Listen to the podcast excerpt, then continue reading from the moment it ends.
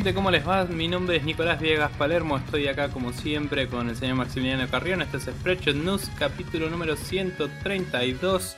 ¿Cómo estás Maxi? En este día martes a las 8.40 de la noche. Eh, estoy mal porque no solamente es martes y no es lunes, que debería ser algo mejor, pero en este caso es peor porque hoy falleció mi única este, esperanza de algún tipo de refrigeración interna en mi pobre covacha barra choza que tengo en la fábrica, que es un turbito así de chiquitito que mueve un poquito el aire y hoy decidió que no tenía más ganas de andar nunca más en la vida. Yupi. Así que bueno, estamos de Así luto. que hoy tengo 72 mil millones de calor adentro de la pieza esa del orto. Claro, digamos que si te ponemos en un tanque de agua podemos levantar vapor y generar energía con turbinas. Exactamente, sí. Soy este, termodinámico. ok. Soy ternura. Perfecto, eso tiene que ser parte del título. Bueno, eh, yo estoy hinchado las bolas porque estuve laburando hasta recién, por eso estamos grabando esta hora. Cualquiera, cualquiera. eh, estuvo cerca de no salir, pero salimos igual. La semana pasada tuve una semana bajón, esta semana estoy teniendo una semana de mierda, así que el viernes me voy a poner súper en pedo, me parece, porque tenemos el festejo de que salió la app y paga el cliente, ¿viste? Y es como, ah, sí, ¿me vas a romper las bolas? Bueno, mira cómo te gasto la plata. Así que vamos a ver qué pasa con eso. Bien. Em, bien, vamos a arrancar nuestro capítulo del día de la fecha, como siempre, agradeciendo a la gente eh, que nos contactó por distintos medios que podemos mencionar ahora, ya que estamos de contacto.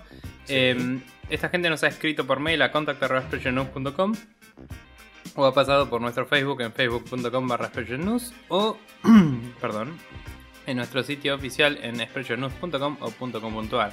También se pueden contactar por nosotros a través de Twitter en arroba expressionnews y recuerden seguir a nuestro Twitter llamado Guybrush Rule donde a veces, cada tanto, eh, posteamos ofertas videojueguiles eh, PC maníacas.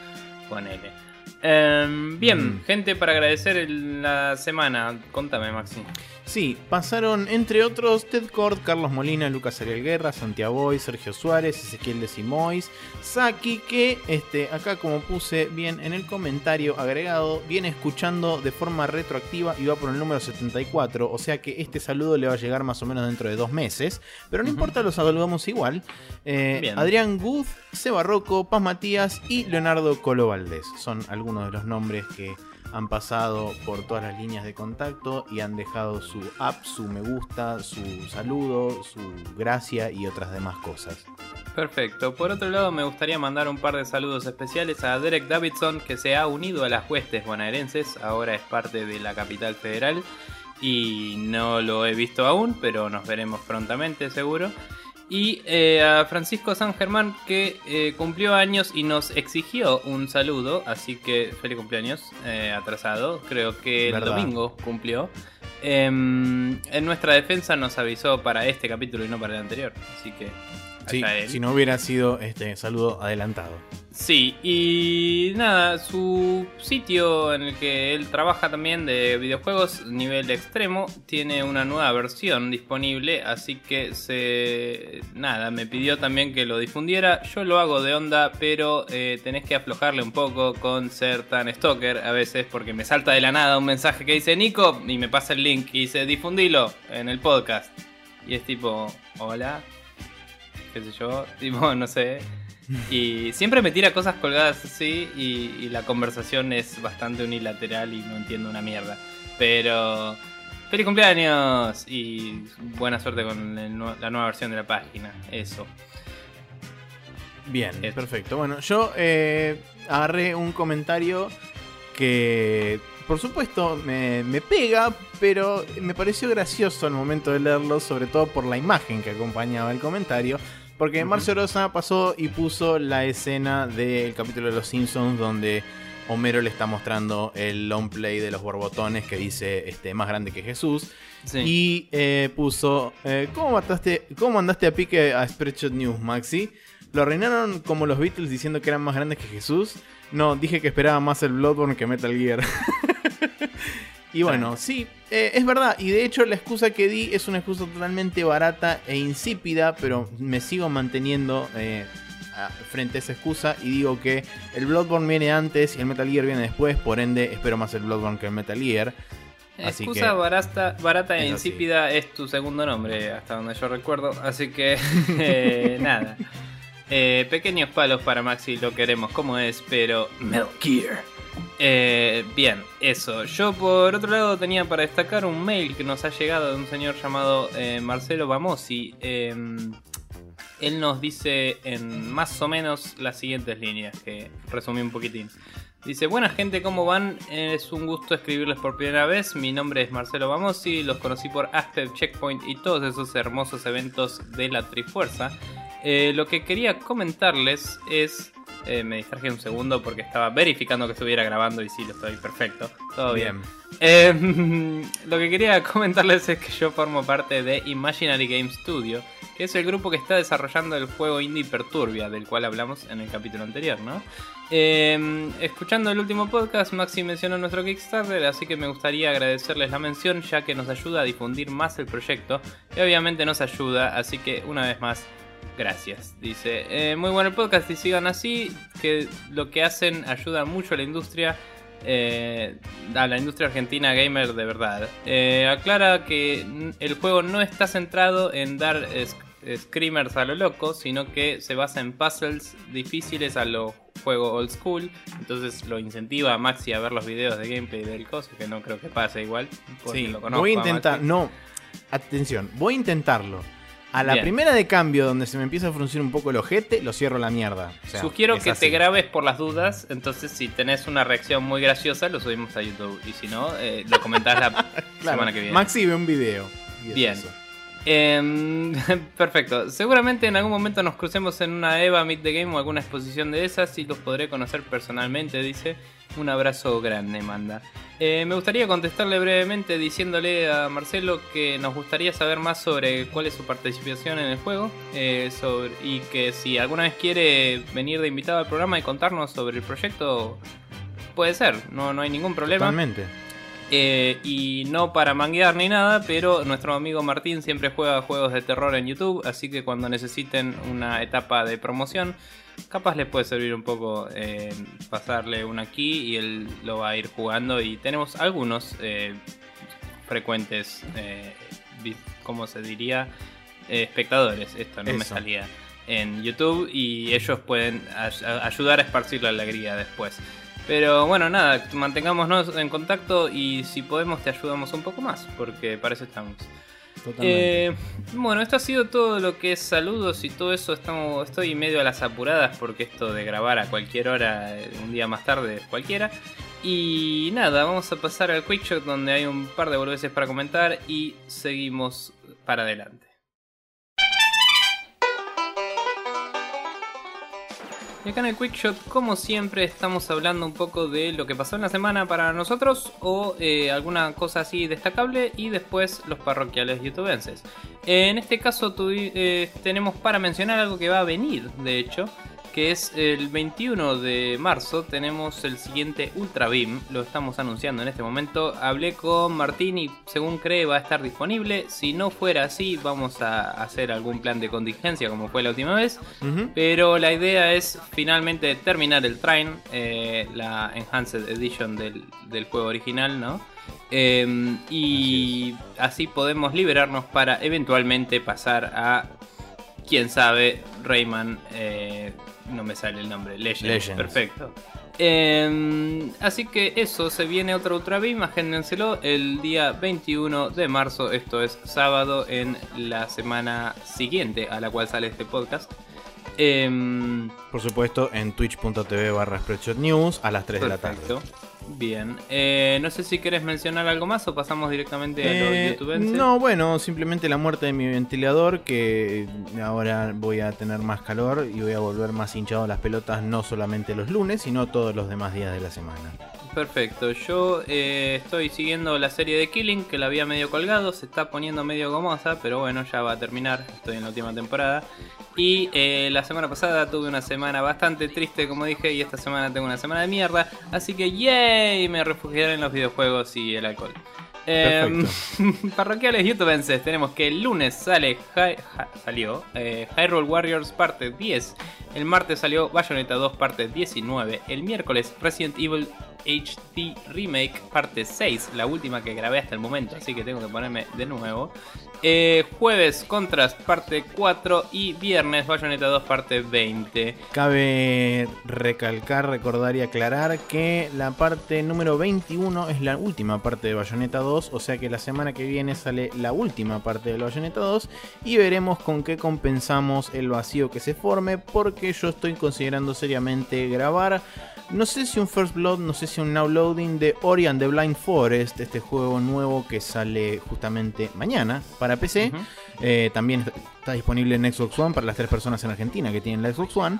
Em, así que bueno, lo dejo a criterio del público. Si hasta el día en que yo considere empezar a grabar, que seguramente va a ser a partir del fin de semana, eh, obtengo una cantidad de respuestas positivas para grabar la totalidad del juego, o sea, hacer un uploading del juego, grabo el uploading. Si no, hago un first blood y listo.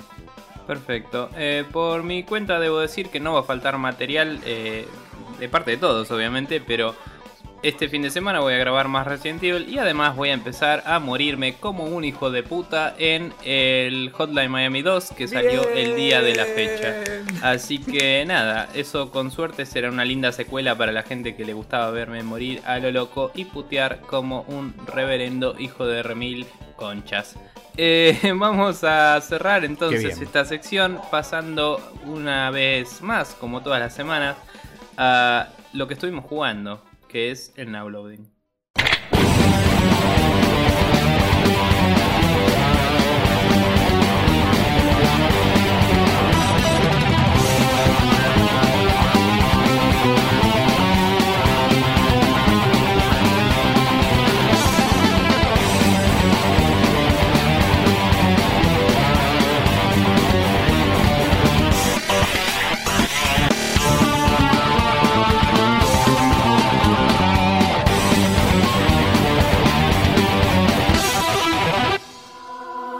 Y esta sección, como siempre, arranca con la persona que no está conduciendo. Así que en este caso le toca a Maxi contarnos qué estuvo jugando en esta semana.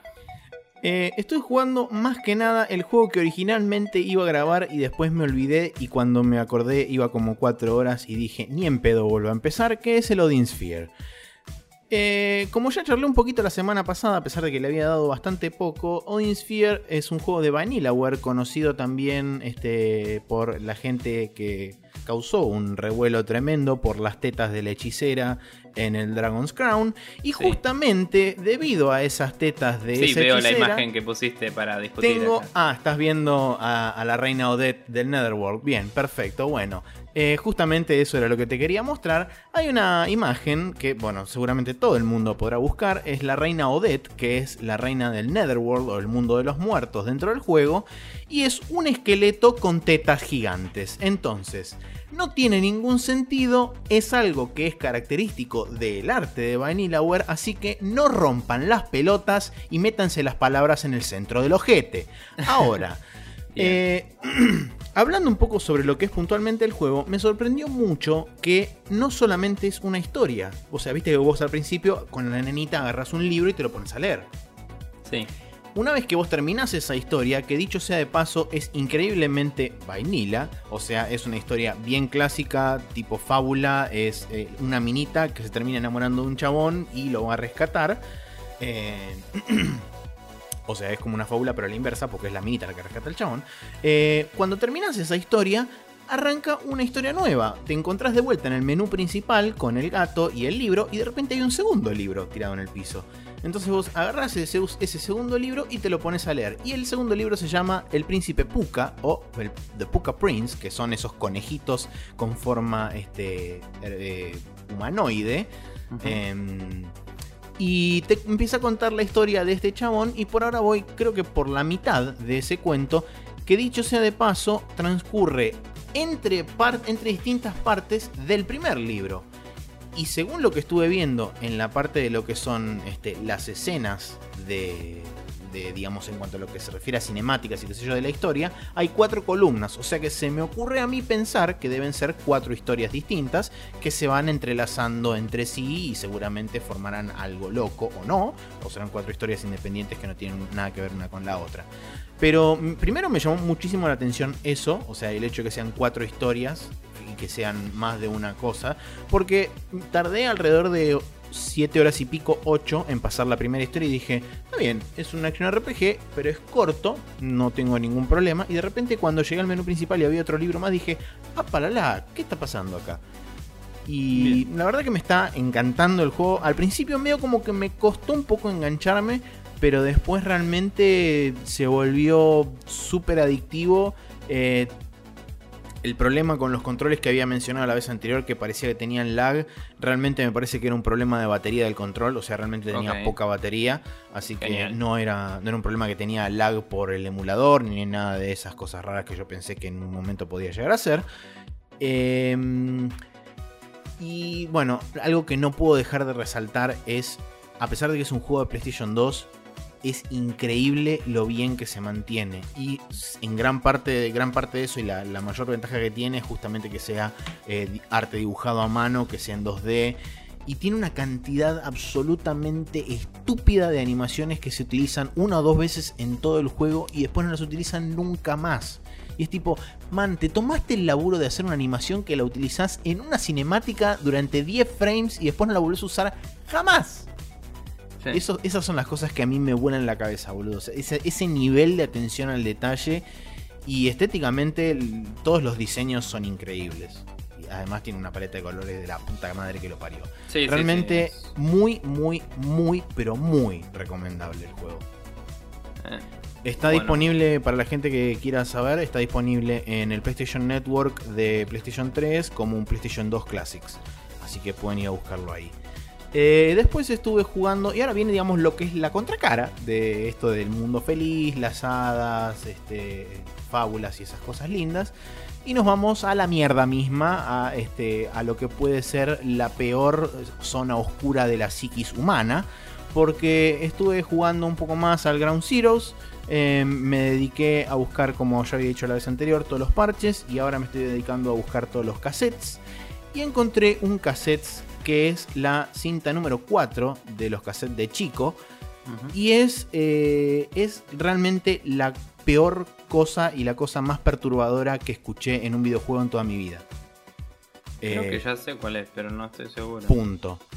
De hecho, me dejó peor, o sea, me dejó más choqueado todavía que la escena gratuita, que es tipo, ah, sí, bueno, bla, del helicóptero igual, y eso e- que es, solamente audio.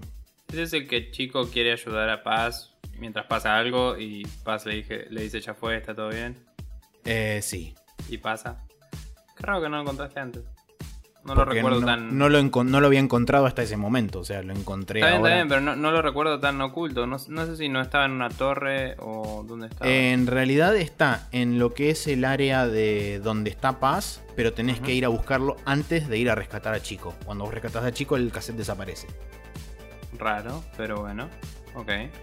Em, pero bueno, ese audio en particular, que son algo así como 10 minutos de audio. De hecho, el cassette se llama Interrogation.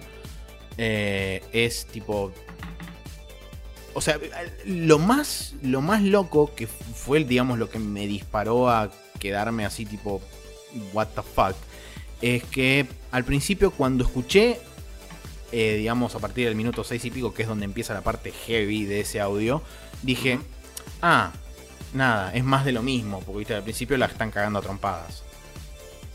Dije, ah, es más de lo mismo. Y después seguí avanzando y dije, no, pará. Y volví para atrás y volví a escucharla dos o tres veces más y ahí caí, me cayó la ficha y empecé y ahí volví a escuchar todo de vuelta desde el principio y me empezó a mindfuckear absolutamente todo. Y fue tipo... Y después de terminar de escucharlo, empecé a pensar en lo que debería haber sido la grabación de eso. Porque dije, chabón, o sea, por más que estés actuando, es muy heavy tener que grabar eso. Sí, yo no sé si. O sea, no, no sé si me impactó tanto. O sea, me di cuenta de lo que estaba comunicando. No sé si me pareció tan, digamos, realista como para traumarme, digamos. No sé, eh, pero sí, o sea, siempre los temas sensibles son jodidos de tratar. Pero, y el voice acting está muy bien, pero... Sí. O sea, en realidad lo que, digamos, a lo que quería apuntar es eso, a la calidad y a lo bien hecho que está. Y a Claro, pesar claro, de que es pero digo- exclusivamente audio, como a mí personalmente me llegó tanto. Dicho eso, es como que tiene una especie de freno puesto en algún lado que no se van a la mierda del todo. Es una... No, no, no. Eh, está súper explícitamente. Está está súper implícito, no explícito, digamos, el asunto, ¿no? Y es como. eh, pero. Bueno, no sé, como que te lo dejan pensar a vos. Es como, como decía Louis C.K. cuando alguien decía. Sí, la, la N-word. Y es como. You're making me Excelente fucking ejemplo. think the word. It's the same thing as saying it. Sí. Eh, pero bueno, nada. sí. Bueno, nada, eso. Seguí jugando un poco más. Encontré ese cassette eh, y me puse en posición fetal y me fui a dormir y lloré. Bien, bueno. Em, yo tengo tres juegos que jugué esta semana. Uno, mm, tal vez deberíamos haberlo mencionado en el Quickshot, que fue el Dark Souls Prepare to Die Edition. Estuve muriéndome en vivo a través de Twitch. Eh, me costó una hora y pico lograr que ande, porque con el mod del. ¿Cómo es? Del DSFix. DSFix. Gracias. Eh, el DSFix intersecta las llamadas del juego a DirectX, eh, que básicamente es aquello que comunica el juego con tu placa de video, ¿no? La- las llamadas esas. Eh, mejor dicho, DirectX es lo que comunica el juego con tu placa de video. Y esa comunicación con DirectX es lo interferida por el mod para poder escalar la vista y todo. Correcto. El tema es que en general las pantallas de streaming y eso también pasan por esa parte. Entonces Claro. se causaban conflictos medio hijos de puto. Así que si alguien quiere streamear eh, Dark Souls en PC y necesita saber qué onda, eh, me pregunta, pero básicamente es poner el juego en Windowed Mode, eh, en full screen así, sin bordes. eh, Claro, borderless ventana window. full screen, sin bordes y capturar una ventana en el OBS, por ejemplo, en vez de capturar el juego. Eh, es otra forma de setearlo. Si no van a streamear, no importa mucho el nivel técnico de esto, pero básicamente se, co- se complicaba si no, porque ni siquiera buteaba el juego. Mm. Una hora y pico de setear esto después, pude jugar, jugué un par de horitas, creo que me fue bastante bien dentro de todo, eh, me morí de- bastante después del primer boss este que te aparece para decirte, Tauren Demon. oh, esto es Dark Souls, bla bla bla. Y mi opinión honesta es, eh, no es ni a palos tan difícil como el Demon Souls, ni a palos. Em, y he jugado algunos monstruos más jodidos en el Monster Hunter, del cual hablaré en breve. Pero eh, nada, es un juego difícil, sí, eh, pero justo, no me parece injusto. eh, y no me parece tan desmoralizante como el Demon Souls. Pero noté que particularmente me gustó jugarlo mientras streameaba porque era divertido ver qué decía la gente y todo, así que planeo seguirlo de esa forma. Quise hacerlo el fin de semana, no tuve tiempo, muy complicada mi vida últimamente. Quizás pueda hacerlo este fin de semana que viene.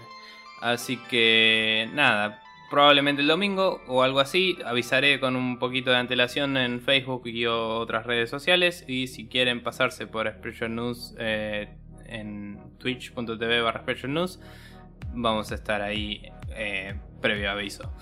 Em, después de eso estuve jugando un poquito al Frozen Cortex, eh, antes llamado Frozen Endzone. Es un juego tipo eh, deportes, onda fútbol americano, pero con robots.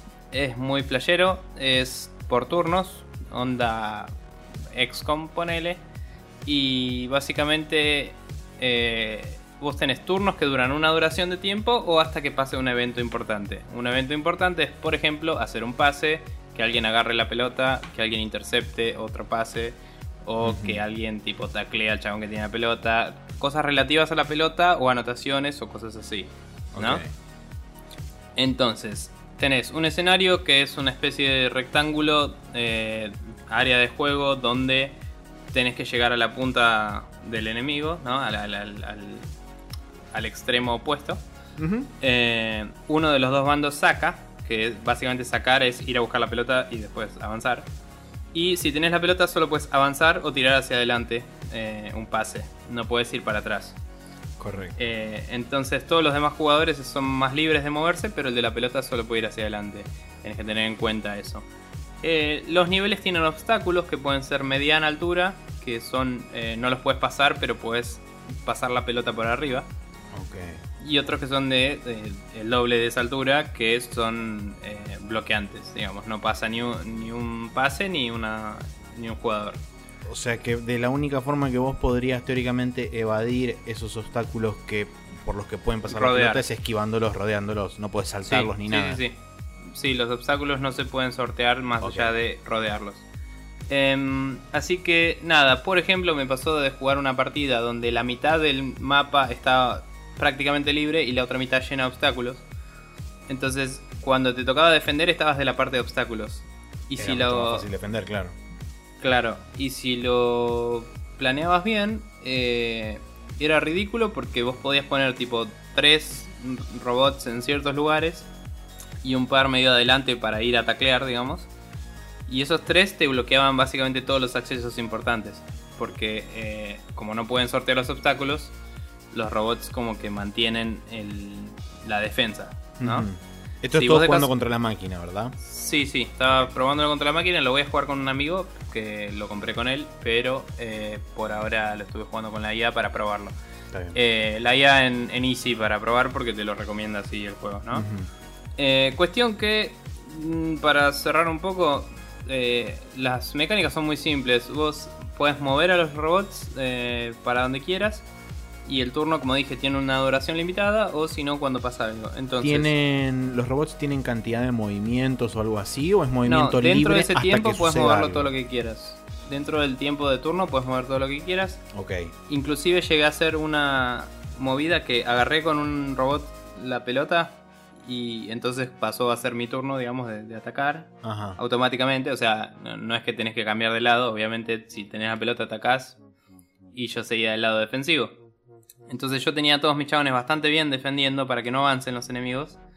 Y yo mismo moví un chabón para que bloquee a otro para que no pueda pasar.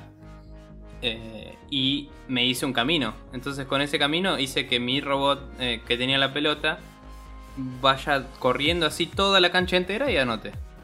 Y además hice que pase por un montón de puntos que hay en el medio que si tocas unos, unas plataformas con la pelota en la mano te da dos puntos adicionales. Eso está muy bueno porque te da como... te hace predecir de forma distinta hacia dónde van los, los, los enemigos cuando vas a poner tus posiciones. Porque como es por turnos vos tenés que estimar hacia dónde va a ir el enemigo. Claro. Entonces si no hay plataformas en el piso que te den más puntos, puede ir por cualquier lado. Pero es posible que quiera esos puntos. Entonces te da una pauta de, bueno, si yo dejo uno acá, puedo intercederlo acá, le paso la pelota al mío, toca la plataforma, gano dos puntos, mando para allá y empezás a planear cosas re locas. Y se vuelve un juego de estrategia en vez de un juego de deportes en sí. Y me re cabe, zarpado.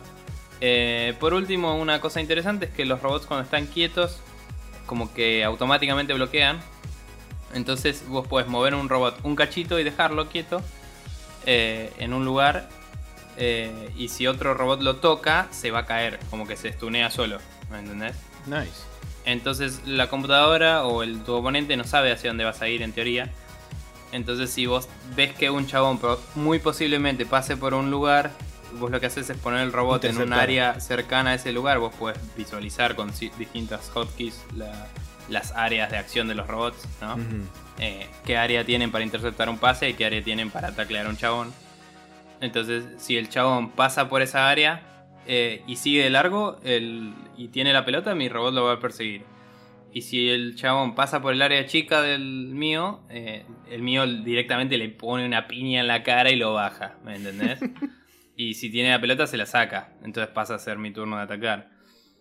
Muy interesante, eh, difícil de describir sin dudas, espero que haya sido más o menos claro, pero véanse algún video en YouTube o algo, se llama Frozen Cortex y es interesante también que se vende de a dos licencias a la vez. Así que ya te digo exactamente el precio, pero eh, creo que estaba unos 30 dólares. Ya te digo... sería 15 cada uno. 25 dólares. Así que... 12,50 cada uno. Sí, señor. Nada, la verdad que es un juego que ayer me puse a probarlo de onda diciendo, bueno, voy a aprenderlo así después puedo jugar con mi amigo, ¿viste? Sin intenciones de jugarlo un rato. Y terminé jugándome varias partidas. O sea, las partidas son cortitas, pero llenas de acción y están buenas. Lo único que podría mejorarse un poco es la cámara de acción, porque tipo XCOM, cuando se ejecuta el turno, eh, se ve una cámara así medio cinemática, ¿viste? Y suele girar alrededor de la pelota. Y hay veces que la pelota está metida en un lugar donde no hay tantos jugadores, entonces ves re poco de lo que pasó de verdad. Y, y nada, después cuando volvés al campo de juego no entendés una chota de lo que pasó. bueno por ahí concentrar en esos casos la cámara un poco más sobre la acción que sobre la pelota. Claro, igualmente hay un botón de tipo mostrame la última acción de nuevo, que eso viene del Frozen Synapse, que es el juego anterior de esta gente. Ah. Que básicamente vuelve a ejecutar el mismo turno para que lo veas y entiendas todo el movimiento que hubo. Entonces te es más fácil planear. Inclusive tiene algo muy flashero que cuando estás planeando tu turno puedes mover al enemigo, eh, vos, como si fuera una previsualización. Entonces vos decís, bueno, imagino que este va a venir para acá. Entonces lo voy a hacer correr para acá y ver si llego a intercederlo o no. Porque si no llego a intercederlo, me conviene ir para otro lado y bloquear un pase capaz. ¿Me entendés? Ok. Entonces cosas así flasheras. Y es como muy bueno como te da el control de las cosas. Y encima casi todo el control es tipo clic izquierdo, clic derecho y un botón para deshacer. Y nada más, ¿entendés? Muy simplificado, muy bueno. Eh, nada, como dije, la cámara podría estar mejor, pero el juego me está copando bastante y voy a ver si, si mi amigo se copa, por ahí grabe un par de partidos con él o algo. Y si no, las replays se pueden exportar a YouTube directamente, así que por ahí exporto varias y hacemos un compiladito y hago como una especie de review o algo así. Em, Bien, y por último estuve jugando a Monster Hunter 4 Ultimate, claramente, en la New 3DS. Eh, la verdad que me está enganchando cada vez más. No me gustó que eh, siguiendo, o sea, ahora tiene una historia el juego comparado con los anteriores, ¿no? Y siguiendo esa historia, yo en un momento dije, bueno, tengo que hacer todas las misiones de Hunting Wreck 2 para pasar al 3. Y hice todas, incluyendo la del huevo hijo de puta, que siempre hay una misión de ir y buscar un huevo de Wyvern y traerlo mientras te ataca todo el mundo y si te tocan se cae y se rompe, ¿me entendés? Y ah, son dos, son dos huevos que hay que llevar y son tipo eh, llevarlo a cuestas es como te anula todo el movimiento, básicamente no puedes hacer rolls, no puedes tirarte de lugares altos, no puedes hacer un montón de cosas. Y lo tuve que probar dos veces porque la primera vez eh, me salió el huevo, lo llevé. La segunda vez salió un huevo dorado, que era un objetivo secundario. Y cuando. Y dije, bueno, quiero el objetivo secundario y también quiero el principal. Porque puedes salir con el objetivo secundario, pero no se te cumple la quest. Es como que. La cumplís, pero no, digamos. La quest sigue abierta. Eh, pero no se considera un failure, digamos. Em, y dije, bueno, voy a buscar el otro. Fui a buscar el otro, que ya no tenía ganas de nada, porque dije, qué paja que me salió el dorado. Y eh, cuando estaba volviendo, medio que me distraigo un segundo, miro de nuevo y se me había caído el huevo. Porque si te gastas toda la estamina, como que el chabón se tropieza y lo tira. Y es como. ¡Fuck! Y dije, salir de ahí con el objetivo secundario, la mierda, y después lo tuve que hacer de nuevo en otro momento con más tranquilidad, ¿no? Em, pero bueno, la cuestión es que hice todo eso y no pasé a Hunting Raid 3 porque la historia determinaba que tenía que hacer un nuevo tipo de misión que se llama exploración. Y no había suficiente indicación de eso, me parece. Porque como ya había hablado con todo el mundo, ningún, ningún personaje NPC tenía como un globito de diálogo diciéndome, háblame, ¿me entendés? Hmm. Y cuando iba a hablar con la mina de las quests, lo único que me decía es, ah, tenés las misiones de exploración, qué bueno, si querés probarlas, anda para allá. y no, no me decía tipo, che, no te voy a dar más bola hasta que no termines una misión de exploración, ¿me entendés? Claro. Me pareció medio pedorro, pero bueno, bla. Cuestión que hice la misión de exploración y es interesante porque es comparable a en el 3 cuando uno iba al bosque sin una misión, que es ir y matar y recolectar recursos a lo sí, loco. Grindear.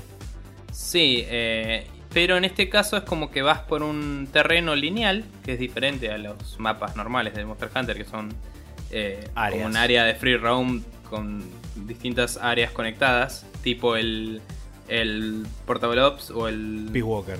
O el Peace Walker. Em, bueno, es una movida así. Eh, pero bueno, este De hecho, no. el Este Walker lo sacó de ahí, pero bueno, sí. Sí, sí, sí. Eh, pero bueno, este es lineal, ¿no? Y vos vas siempre hacia adelante y vas encontrando enemigos y puedes encontrar enemigos que no encontrarías normalmente en los mapas en los que estás. O sea, algunos son únicos de esas misiones. Eh, como exóticos. Así. Claro. eh, además se pueden escapar y no volver, que en las misiones normales eh, Uh, solo si se te acaba el tiempo se te escapan, digamos.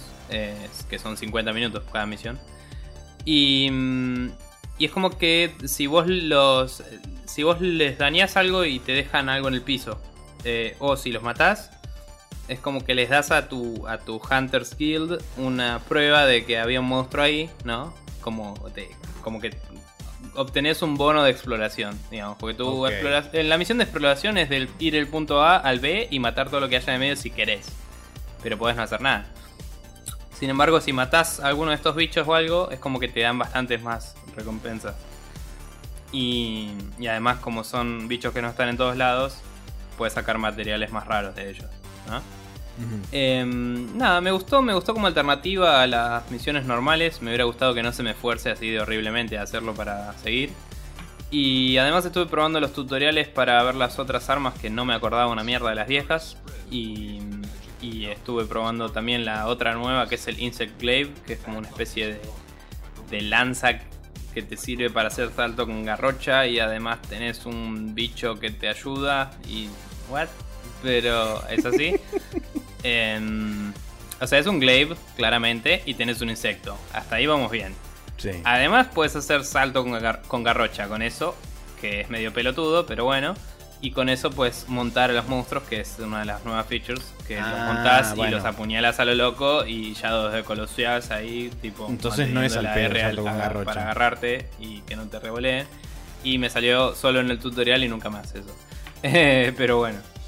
Bueno, por eso digo que tan al pedo no es lo del salto con garrocha. No, bueno, utilidad. pero es más difícil que invocar que la mierda y todo el juego tiene niveles donde hay muchos, muchas rampas y desniveles que te permiten saltar de por sí.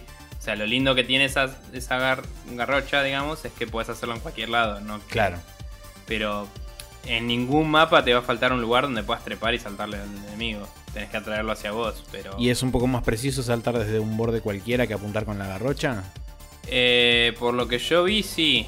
Por ahí es cuestión de práctica y listo, pero es como que de un borde vos, mm, digamos, tenés un ángulo de 180 al cual puedes tirarte. Claro, ¿no? sí. Eh, o sea, hacia adelante, básicamente. Entonces le apuntás más o menos al bicho y saltás. Y con la Insect Glaive es como que el salto toma un, un tiempo extra de, de Sí. animación. Sí, la parábola. por ahí el bicho ya se movió. Y además en, es como que va tan derecho que no es que podés ir corriendo. O sea, yo si estoy desde el borde de un lugar y veo que se mueve el bicho, puedo doblar de golpe, seguir por el borde y saltar más Claro, adelante. sí, Es como que es más maniobrable en ese sentido. Pero es bueno que podés saltar en otras situaciones y capaz te sirve para evadir algunos ataques, ¿no? Em, pero bueno, es, se está volviendo mucho más interesante que el 3, honestamente. Em, algo que había dicho la otra vez y que no sabía bien cómo expresar es esto de que es más rápido el juego y todo. La realidad es que, em, además de ser más rápido, todas las armas tienen más animaciones, más eh, ataques nuevos. Tienen todas un ataque aéreo que antes no había, que es tipo tirarse y atacar. Justamente por esto de que ahora puedes trepar y todo. Claro, hay rampas y eso. Claro, entonces todos tienen mínimo un ataque más y además tienen otros. Eh, los efectos y visuales están bastante mejores. Eh, la- probé la katana que su ataque especial es básicamente cargar un montón de energía y de golpe largarla. Y cuando la largas como que se prende onda eh, con un brillo re loco. Y en el anterior el brillo re loco era como una especie de aura y listo. Y en este casi que se ve como un lightsaber. ¿Me entendés? O sea, tipo proyecta luz. Y eh, nada, realmente las animaciones y todo están buenísimas. Los comportamientos de los enemigos son mucho más animales posta que antes. Antes eran como una especie de eh, boss que cambiaba de estado A a estado B. Y ahora son mucho más, eh, digamos, naturales las reacciones que tienen. Como que pasan mucho mejor entre los estados y es más difícil de discernir en cuál están. Y lo mismo con el, con el Hunter, ¿no? Es como que ya no es tan cuadrado todo. Por eso es, digo que está bueno y es más fluido de por sí. Y la cosa determinante que hace que sea más rápido el juego, además de que corre un poquito más rápido, es que el botón de correr te hace traversal. ¿Eso lo había dicho la otra vez? No me acuerdo. Mm, no me acuerdo. Porque se lo comenté a alguien el otro día y no me acuerdo. Pero básicamente te hace un poco de traversal. Entonces los escalones medianos y, y cosas hasta la altura de la. de la. ¿Cómo es? cintura. De la cintura. El Hunter las trepa de una. No, no tenés que apretar el, ningún botón para trepar. Claro. Y en el anterior era tipo, me, me topé con una, con una cosa de, a nivel Y cintura y es cero. tipo Resident Evil y tenés que dar la vuelta. Así, tipo. Y acá lo, lo sube al toque y, y es mucho mejor. Así que nada. Enjoying the life of hunting monsters, como decían eh, los Game Grumps. Y mm, nada, eso. Muchos jueguitos eh, por delante.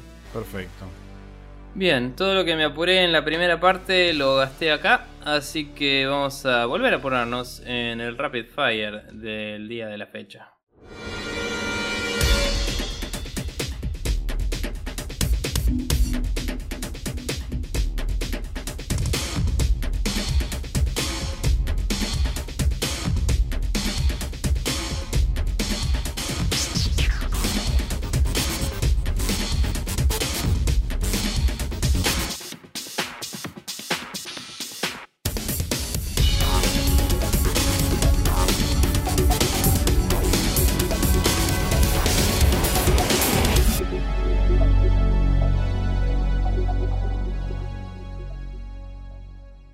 Y en el Rapid Fire tenemos unas eh, pocas noticias nada que ver con nada, para después pasar a las noticias todo que ver con todo, que serán en la siguiente sección.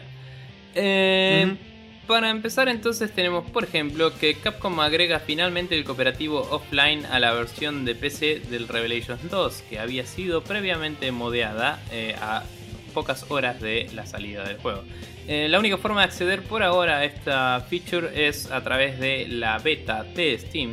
Eh, eso es básicamente yendo a las propiedades del juego en Steam y habilitando eh, la posibilidad de jugar la versión beta.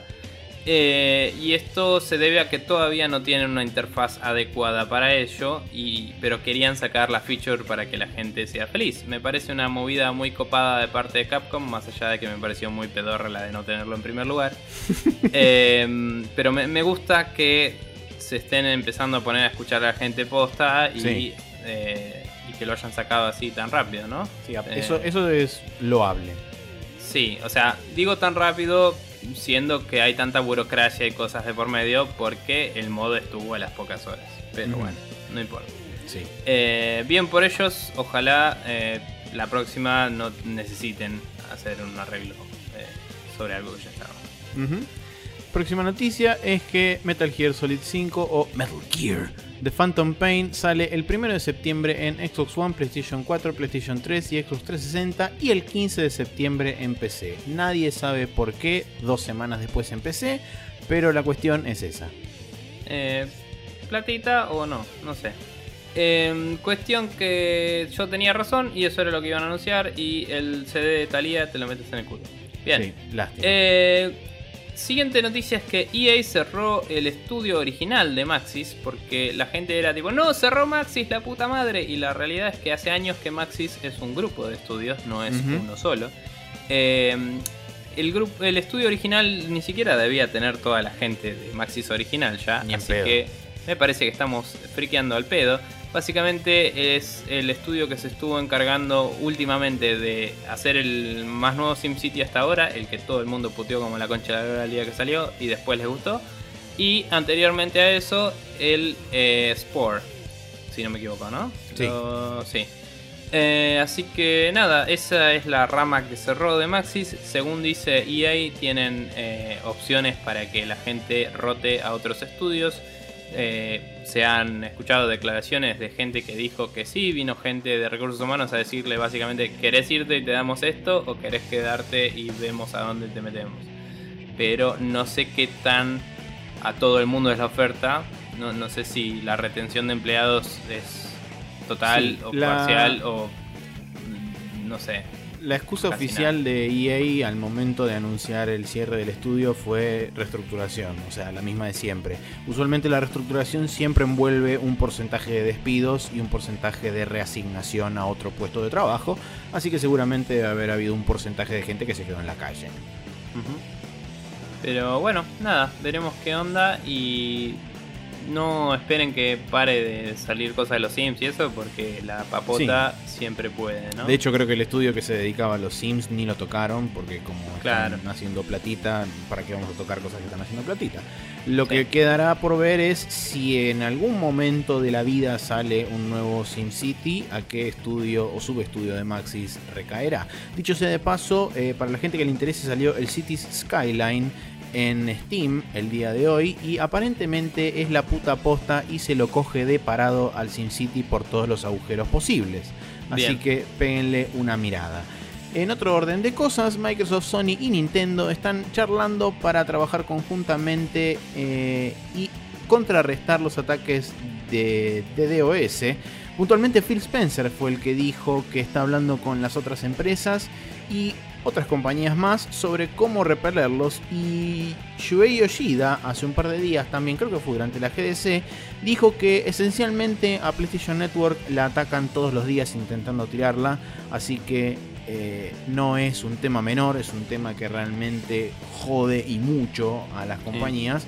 Me parece, primero, eh, una actitud excelente de parte de Microsoft, puntualmente de Phil Spencer.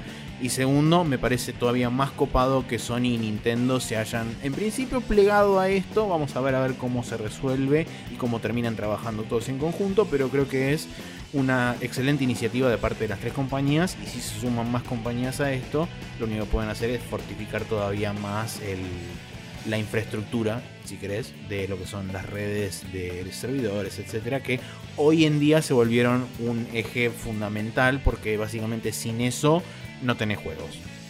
Sí, eh, puede que si se suman más empresas, en vez de hacerlo más seguro, lo hagan un blanco más grande también. Pero bueno. Em, pasando a lo siguiente, tenemos Breaking News. Chroma Squad, el Kickstarter que hemos escuchado hablar varias veces porque eh, es básicamente un manager de serie de Super Sentai, ¿no? Ah, también conocido como Lo Power Ranger. Em, va a salir finalmente a finales de abril, si no me equivoco. Sí, 30 de abril. la fecha. Bien, 30 de abril y eh, lo anuncia con un trailer adecuado y además se dice que eh, habían tenido problemas con la gente del estudio de los Power Rangers, que ahora no me sale Saban, eso, eh, por cuestiones de derechos y cosas, pero que eh, el statement final de Saban fue, ¿sabes qué? Está todo bien, pibe, no nos estás bardeando, este es un lindo homenaje, así que seguí, dale para adelante y nos vemos en el Megazord, ponele. Algo así. Eh, cuestión que va a salir el Chroma Squad y todos somos felices, sobre todo la gente que puso platita en el Kickstarter, como yo. Bien, perfecto. Bueno, calendario, gente. Martes 17 de marzo. Está, porque el mes 3 es marzo. Estaba intentando pensarlo. Battlefield Hardline para Windows, PlayStation 3, PlayStation 4, Xbox 360 y Xbox One. Bladestorm Nightmare es un RPG eh, medio medievaloide con dragones y cosas. En Xbox One, PlayStation 4 y PlayStation 3. No sale en Xbox 360, es raro.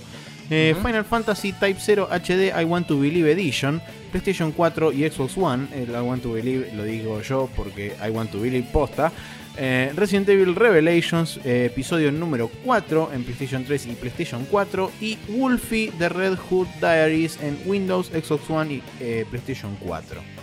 Ni idea de qué va a ser el último juego. Pero eh, Wolfie es una, una suerte de retelling de la historia de Caperucita Roja, pero mucho más dark y sangre y cosas. Eh, de esperarse, sí. Em, bueno, el día miércoles 18 tenemos también el Resident Evil Revelations episodio 4, pero para Xbox 360, Xbox One y Windows PC. Y el viernes 20 tenemos Fossil Fighters Frontier para 3DS y el Mario Party 10 para Wii U. La puta madre Nintendo, ¿cómo querés que gastemos platita? Em, con eso cerramos la sección de el Rapid Fire y vamos a pasar a una main quest eh, en la que hablamos de dos, sino no uno, sino dos, claramente, eh, eventos que han pasado la semana pasada.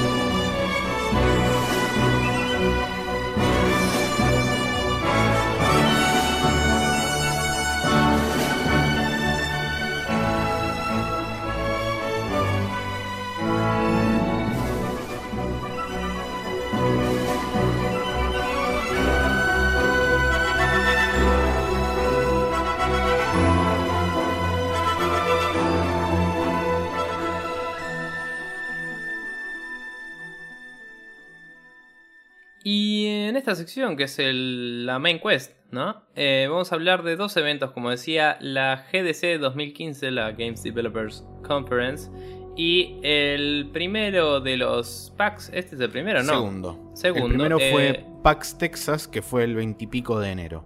Ciertamente, donde seguro mataron gente a tiros y eh, a a horcas. Y Eh, petróleo. y ac- claro. Y acá tenemos PAX East, eh, que es claramente el segundo Boston, de los packs. La ciudad de, Boston. el año. Genial. Eh, arrancamos con la GDC primero. Por la parte de Microsoft tenemos algunas pequeñas noticias, entre las cuales está la no tan pequeña de que Elite Dangerous va a salir en Xbox One eventualmente. Eh, esto en teoría va a ser la experiencia completa, dice la gente de, de Frontier, ¿era? No me Sí. acuerdo ahora. Frontier. Sí, de Frontier Developers, Development, lo que sea. Em, les creo bastante solo por el hecho de que en PC podés jugar con el control de Xbox. Pero eh, debe ser un poco difícil bindear todo a eso. Porque yo la verdad lo agarré y fue como, no, dame el teclado. Y vamos los pibes. Cuestión que después salió un pequeño update, nada que ver con lo que estábamos hablando de Microsoft, que dice también vamos a salir en PlayStation 4 eventualmente. Sí, Pero- hay un tema de exclusividad a la hora del Sí. lanzamiento. Va a tener, como siempre, la exclusividad temporal en una consola. Y después de que se termine ese periodo, va a salir eventualmente en PlayStation 4. Perfecto, esa era la noticia. Eh, no sé si la siguiente. Sí, es otra noticia aparte. Que es eh, el Crossbuy. Contame sobre el Crossbuy. En... Eh, bueno, en la conferencia que dio Microsoft, que fue más que una, una charla que dio este Phil Spencer y detalló un poco todo esto que estamos hablando, contó que un poco la idea con Windows 10 eh, es incluir todo lo que es el aparataje de, de Microsoft bajo una suerte de mismo techo. Por ende, lo que están considerando hoy es la filosofía de poder tener una, o sea, comprar una cosa una vez y tenerlo reproducida en todos tus devices. Entonces, en pos de hacer esto, es que empezaron a implementar o van a empezar a implementar con Windows 10 y con una eventual esta actualización en Xbox y en todo el sistema operativo en general, eh, la habilidad de poder comprar juegos en una plataforma y tenerlos reproducidos en todas las otras. O sea, y por supuesto darle la habilidad al desarrollador de, en el caso de querer hacerlo, poder hacer esto justamente. Entonces vos podés tener, por ejemplo, eh, un juego en Xbox One y si querés agarrás tu Windows Phone y te pones a jugar eh, ese mismo juego en el Windows Phone o si no venís a tu máquina con Windows 10, abrís la, la Xbox App y te pones a jugar ese mismo juego. Entonces es como que va a ser una suerte de transición más transparente para el usuario.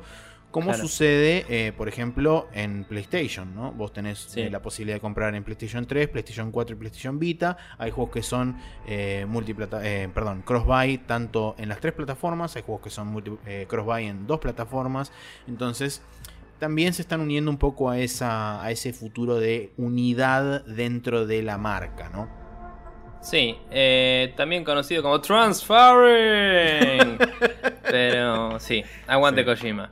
Eh, bien, siguiendo en las noticias de Microsoft, tenemos que la Xbox Live eh, API, eh, para la gente que no sabe, esto es Application Programming Interface, va a estar disponible para Windows 10 de forma nativa. ¿Qué queremos decir con esto? Que la gente va a poder programar juegos que tengan, por ejemplo, estas features que hablábamos recién. O también achievements y eh, toda la movida de los amigos en Sí, acceso en al Xbox Live. tag y toda la, la movida Claro. que tiene Xbox Live metida adentro. DLC a través del store de Xbox Live. Es una integración total, es básicamente Xbox Live va a estar disponible para el usuario en PC y para los desarrolladores también para poder integrarlo de la misma forma, ¿no? Eh, esto es bastante importante como paso para Microsoft en, esto, en esta movida que quieren de la unión de cosas. Y creo que hasta cierto punto lo tenían planeado hace rato, ¿no? Porque la movida de la Xbox One ya era de por sí ser un aparato que reúna todo. Sí, creo que es el paso Y- más lógico esto. Sí, creo que es... eh, no sé si ya lo tenían planeado de antemano, pero creo que después de todo el panquequismo, como que la, la forma de llevar esa visión a cabo es a través de esto del Sí, de la integración. multiplataformismo, ¿no? Eh, pero bueno, es interesante y para la gente que, que viene de Xbox 360 y que y Seba Saga, le saludo, puede eh. gustar mucho, ¿no? Eh, no lo veo hace rato. ¿Dónde anda ese pibe? Después Eh, está de él. vacaciones. Ay, bueno, ok. Eh, nada, eso era la siguiente noticia. Después, ¿qué más tenemos? Sí, tenemos eh, que los eh, Microsoft va a sacar un adaptador wireless para los controles Xbox One que se va a poder utilizar en la PC de esa forma. Algo que destacaron que me parece copado es que el dongle vos lo vas a poder tener conectado en la PC y desde el mismo control le vas a poder decir a dónde querés que apunte, si a la Xbox One o a la PC. Entonces, de esa forma no vas a necesitar apagar el control o apagar el dongle y prender la Xbox o este, hacer en- ninguno de esos manejes raros. Hay que ver Sí. que también funciona, pero a priori parece ser una, una cosa copada.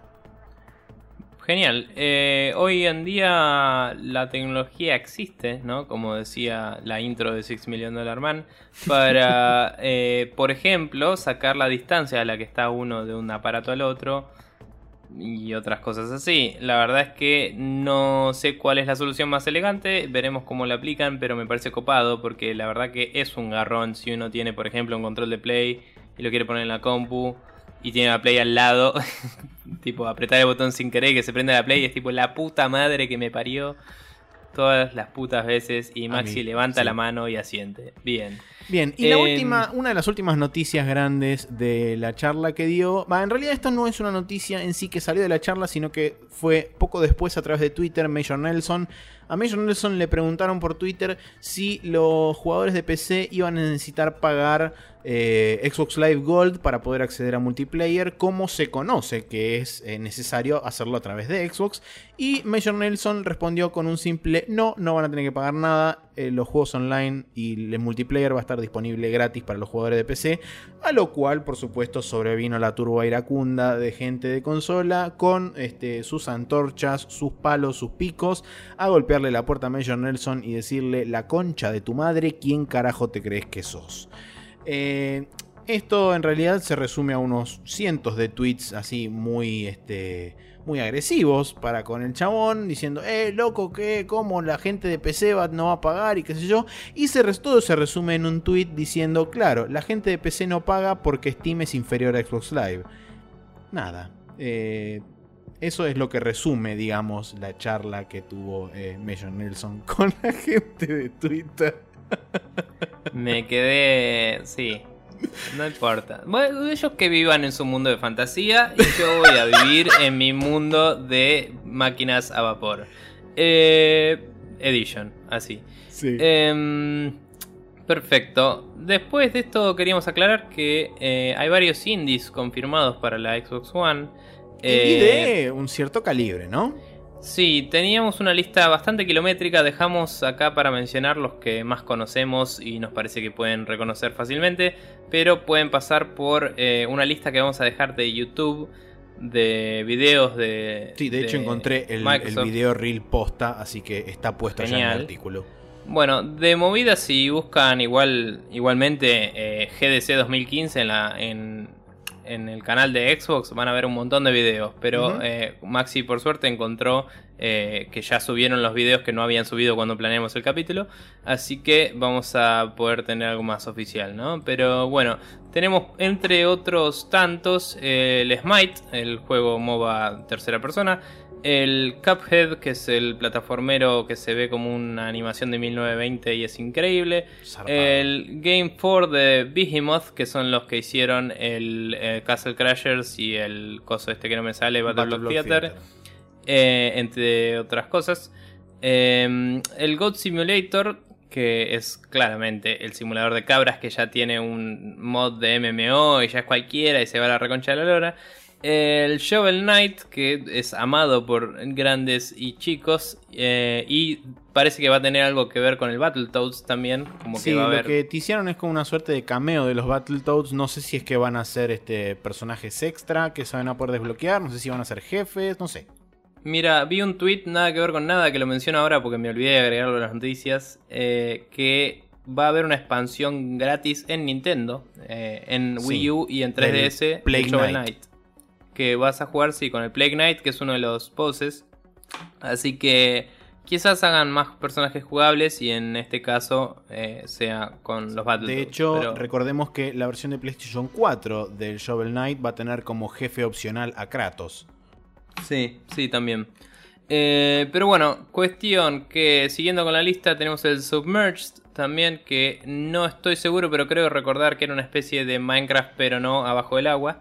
Eh, Sí, después tenemos el Wasteland 2, que ya sabemos que es el juego sucesor del 1 y de, que lo que debería haber sido el Fallout, entre comillas. ¿no? También está Es el- confirmado para PlayStation 4 el Wasteland 2. Sí, lo anunciaron el mismo día. Y de, por último, en la lista acotada que pusimos, tenemos el Slain, que es. Del cual voy a hablar en el del cual, sí, va a hablar eh, Maxi más tarde, ya lo spoileamos, pero no importa.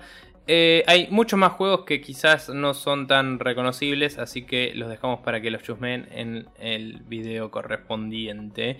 Y pasamos a los anuncios de Valve. Eh, contame, Maxi, ¿cuándo sale Half-Life 3? A ver. Eh, por ahora nunca. Perfecto. Pero sacando eso del medio, eh, Valve tuvo una serie de anuncios bastante interesantes. El primero y el más grande, que fue un poco confuso cuando lo hizo en un principio, porque anunció el Source 2 y dijo que iba a estar disponible para todos los... Este, ¿Cómo es que había dicho? Todos los creadores de contenido, todos los content creators. Y la gente dijo, ¿y qué carajo es un content creator? ¿Es gente que está registrada oficialmente con Valve para ser content creator? ¿Es gente que tiene un carnet que dice yo soy content creator? Y no, después Valve a, los pocos, a las pocas horas salió y dijo, en realidad content creator es cualquiera que quiera hacer un juego, o sea que está disponible para cualquier persona sobre la faz de la Tierra que pueda hacer clic sobre un botón de download. Eh, Claro. Más allá de eso, lo que sí dijeron es que vos podés lanzar tu juego basado en Source 2, o sea, utilizando Source 2 en cualquier plataforma que se te cante el ojete, pero lo que sí o sí tiene que pasar es que tiene que aparecer en Steam. O sea, es un requisito necesario que el juego sea vendido a través de Steam y además si vos querés lo podés publicar en cualquier otro marketplace que se te cante la chota. Está perfecto. Em, nada, la verdad es que el Source 1 ha probado ser un engine bastante poderoso, si no difícil de usar, por lo que dicen. Y el Source 2 lo están casi probando a prueba con las tools de, de Dota hoy en día.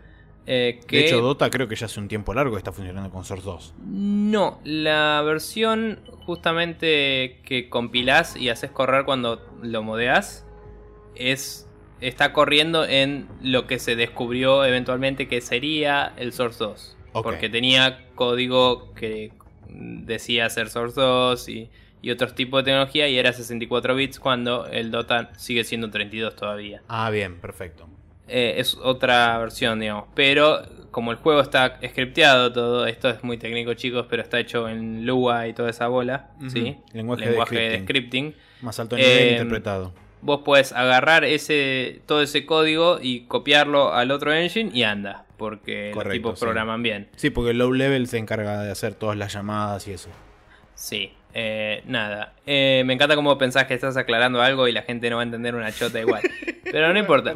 Cuestión que eh, la gente ya tuvo acceso, digamos, a... Ya, ya tienen como un buen sampleo de cómo corre el engine en las máquinas de toda la gente que estuvo programando con esto. Claro. Pero la gente no tuvo acceso al motor de por sí. Propiamente Usó dicho, herramientas que accedían a él. Entonces, Valve se pudo hacer de algunos números y estadísticas, la gente pudo hacer platita con sombreritos, todos felices. Y ahora se viene el nuevo engine y vamos a ver qué tan fácil es de usar y qué, tan, qué tanto nivel de adopción tiene comparado con otras cosas que hablaremos en breve. Sí, por supuesto que esto em, es un poco en respuesta a el anuncio del Unreal Engine 4, en lo que vamos a hablar dentro de un ratito sobre Unity, claramente, etcétera. Por eso decía.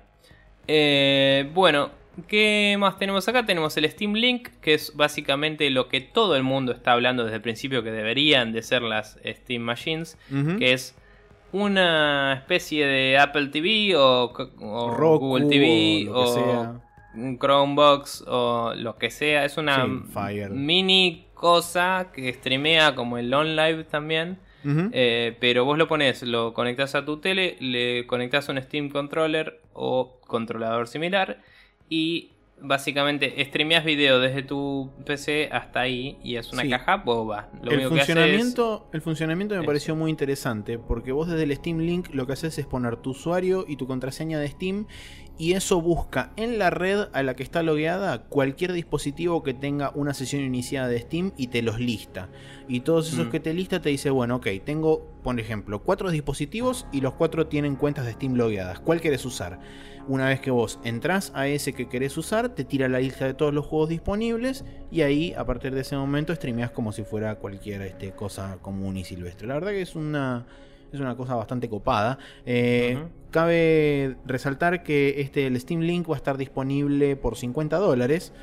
Eh, ya vamos a hablar de lo que son las fechas de salida de todos estos aparatos porque salen todos alrededor de la misma fecha. Eso fue otra de las cosas que anunció Valve. Y pasando a la siguiente noticia, otra de las cosas fuertes que anunció, que de hecho se había medio filtrado los días anteriores a la charla de, Valve y a los días anteriores de la GDC, es el HTC Vive, que es, eh, o Vive, que es un dispositivo co-creado con HTC, la creadora de, este, fábrica de celulares y smartphones y cosas. Eh, es un dispositivo símil Oculus Rift, símil Morpheus, Em, que tiene tecnología propietaria de Valve y parte de HTC para hacer lo, que son las pantallas. La verdad, no leí mucho lo que son las características técnicas del HTC. Sí lo que leí un poco es sobre el, dispositivo de tracking que están utilizando, que es el Lighthouse, un dispositivo desarrollado internamente por Valve, que funciona a base de láseres que lo que hacen es mapear toda una habitación y eso creo que puede ser una gran contra porque lo que hace es mapear toda una habitación y espacialmente situarte a vos dentro de esa habitación y medir, por supuesto, con precisión en qué posición tridimensional del espacio está el headset y por supuesto teniendo en cuenta tu altura y demás para poder hacerte una reproducción exacta de tu posición eh, en el mundo virtual. Y lo que te va a permitir teóricamente esto es poder caminar por la habitación y que eso se traduzca en movimiento real dentro de em, la realidad virtual. la contra que decía yo justamente es el hecho de que vas a tener que tener una habitación dedicada sobre la cual este aparato va a laburar. Porque si no, si lo pones en el medio del living y tenés el sillón, la mesa y qué sé yo, es tipo, uh, ah, no, bueno, ahí estaba el sillón. A ver, vamos a ver. Uh, no, no, tiro un, un vaso y esas cosas que pueden llegar a suceder. Porque esto también funciona como el Oculus. Claro, claro, esto es como el Oculus que estás totalmente cerrado de la realidad, no tenés forma de ver nada fuera de lo que es los anteojos estos.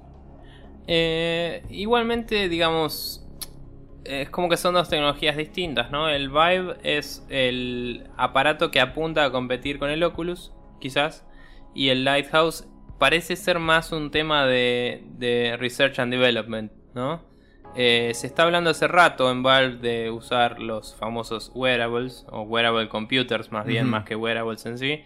Entonces me parece que tiene más que ver con las posibilidades de más a futuro tener un playroom virtual, digamos. Eh, yo creo que el Lighthouse de por sí es como una cosa que va a ser tratada 100% aparte para ciertos tipos de cosas y que el Vive va a ser la, el caballito de batalla en lo que es VR, digamos. Em, el Vive va a estar disponible pronto como versión de desarrollo. Eh, esto era en junio, ¿era? ¿Qué era? Eh, no, dijeron Spring, que sería nuestro otoño. O sea, a partir de abril eh, ya lo podemos esperar. Perfecto. Eh, en nuestro otoño va a estar disponible la versión de desarrollo. Hay gente que ya la probó y dice que está mejor que el Oculus. No, no leí mucho más al respecto porque no, no vi los specs. Eh, los specs, ¿cómo es?